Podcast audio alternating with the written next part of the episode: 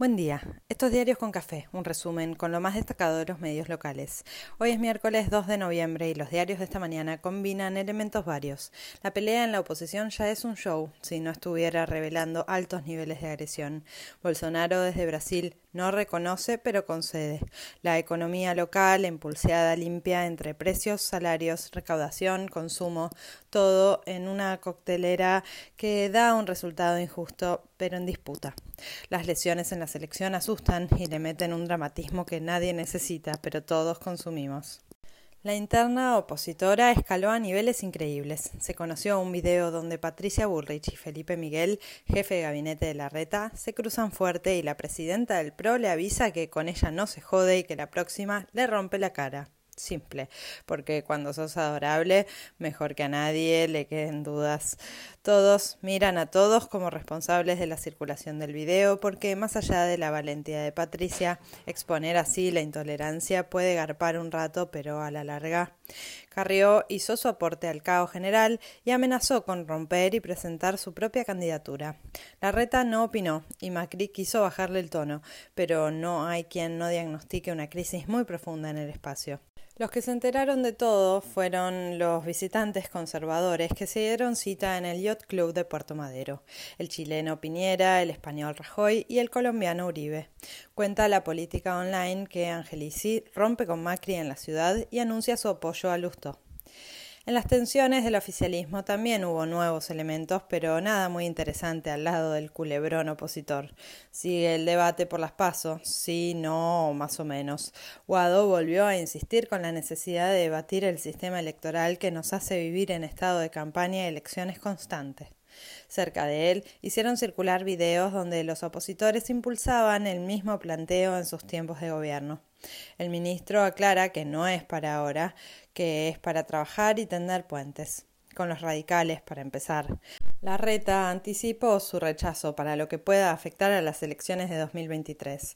Para lo otro vamos hablando. Para esta elección todo parece medio jugado y si había chance con mi ley, ayer avisó que no será quórum para cambiar nada, porque los gritos de campaña son solo de campaña. La política de precios vuelve al centro de la escena y se combina con estímulos para las pymes. La Secretaría de Comercio negocia con las empresas que no haya subas por arriba del 4% y Nación alerta que el gobierno calcula ganancias empresarias en las grandes remarcadoras. ¿Está mal? Algunos sectores del oficialismo salieron con campañas en redes apuntando a marcas que subieron por encima de los márgenes de la media y de cualquier explicación. Clarín alerta que el gobierno presiona a las empresas como si no tuvieran nada que ver. Al interior del oficialismo no saldan la discusión sobre la necesaria recomposición de salarios, vía suma fija, bono o paritaria pura y dura. Hubo encuentro de la CGT con la ministra Kelly Olmos y cuentan que los sindicatos volvieron a rechazar la suma fija porque distorsionaría su poder de negociación, mientras los bolsillos de las y los trabajadores siguen distorsionados al mango. Cuenta Infobae que economistas opositores despejan riesgo de crisis y lo que no se da en la mesa política empieza a suceder en el plano económico.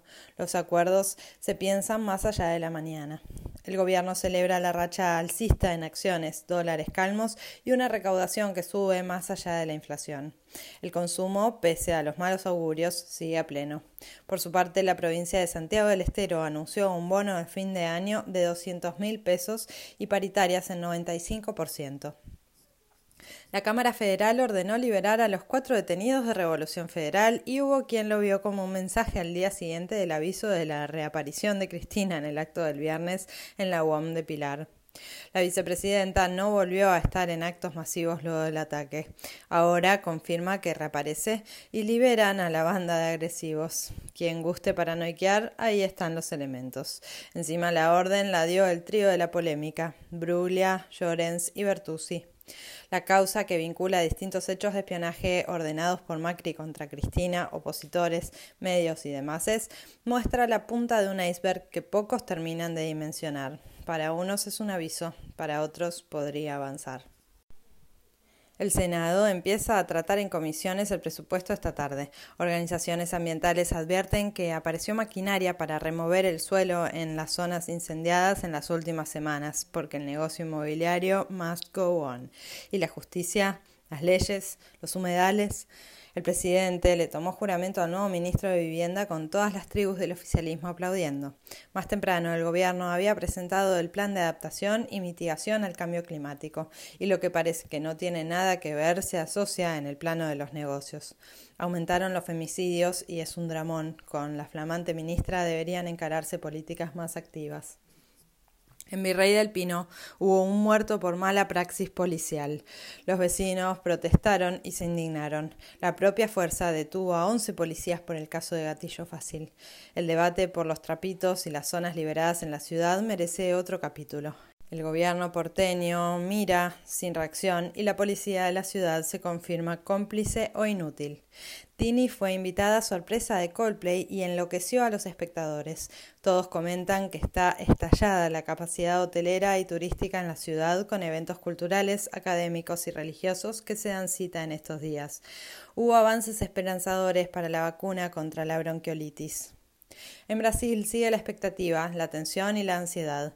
Habló Bolsonaro por primera vez después de las elecciones y nadie terminó de entender muy bien.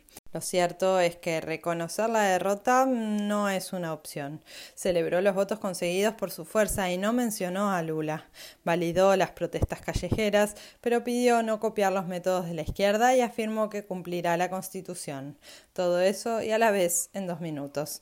Horas antes, el Supremo Tribunal Federal le había ordenado a la policía que desbloquee las rutas donde se manifiestan los camioneros. Pese a las bravuconadas, avisan que arrancó formalmente la transición. El vicepresidente electo, Alckmin, es el responsable de llevar adelante el proceso por parte de los ganadores junto al jefe de gabinete de Bolsonaro. En Caracas hubo encuentro cumbre entre el colombiano Petro y Maduro, acuerdos de trabajo conjunto para fomentar el comercio, el intercambio fronterizo y el combate contra el cambio climático. En Bolivia, Arce renueva la cúpula militar y quiere evitar riesgos.